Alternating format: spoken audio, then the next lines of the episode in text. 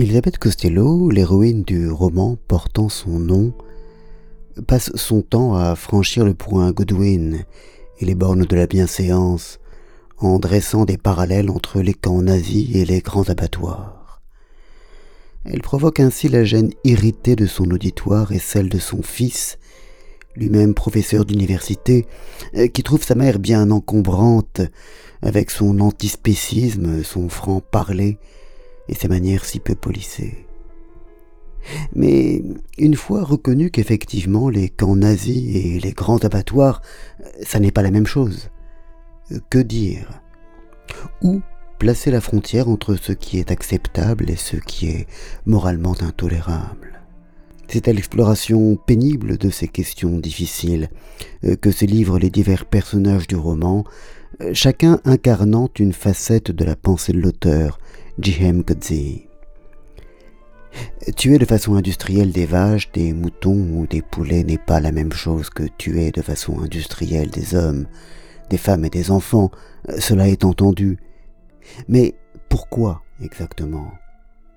C'est parce qu'elle s'acharne à poser cette question sans se soucier du malaise qu'elle suscite, ni se contenter de l'évidence du ça n'est pas pareil, le plus souvent invoqué, que son fils John éprouve pour sa mère à la fois honte et admiration. S'il existe une condamnation générale des Allemands ayant vécu adultes pendant la Deuxième Guerre mondiale, déclare Elisabeth Costello lors d'une de ses premières conférences, ce n'est pas à cause du conflit provoqué par le pouvoir nazi, mais à cause de leur méconnaissance du sort réservé aux Juifs, parce que cette méconnaissance eu égard à la rage antisémite du régime, couvrait évidemment une ignorance volontaire qui n'est pas très loin de la complicité.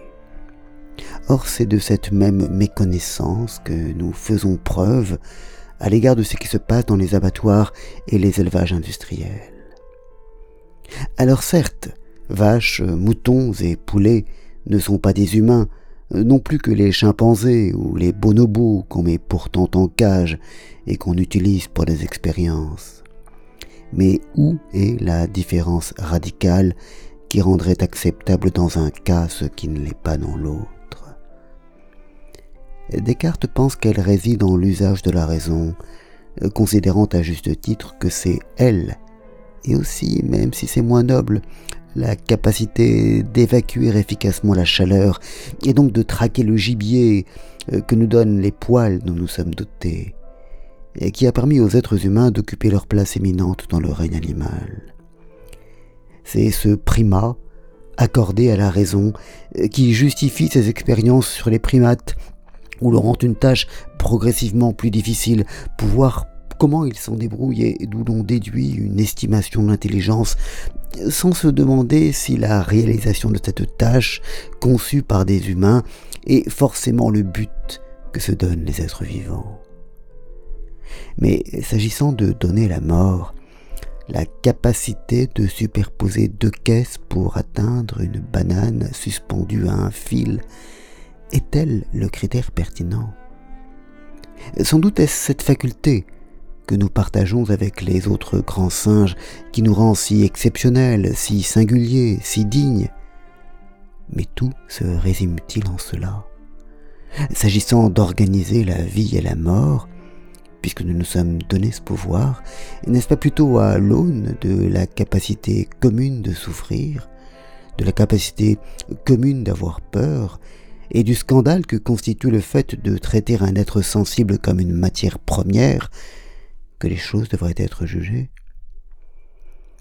Si les auditeurs d'Elisabeth Costello et les lecteurs du livre ressentent un profond malaise, c'est aussi parce que l'acte d'accusation une fois établi, aucune solution, aucune rédemption n'est proposée.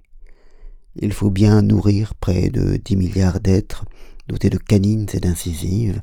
Il faut bien les nourrir, les habiller et les chausser. Nous devons faire au mieux avec ce que nous sommes et apprendre à vivre avec ça, comme les Blancs d'Afrique du Sud doivent apprendre à vivre avec le poids de l'apartheid. Faire au mieux, mais ne jamais se croire complètement lavé, ne jamais tomber dans l'ignorance volontaire et satisfaite, qui ait peut-être péché contre l'esprit.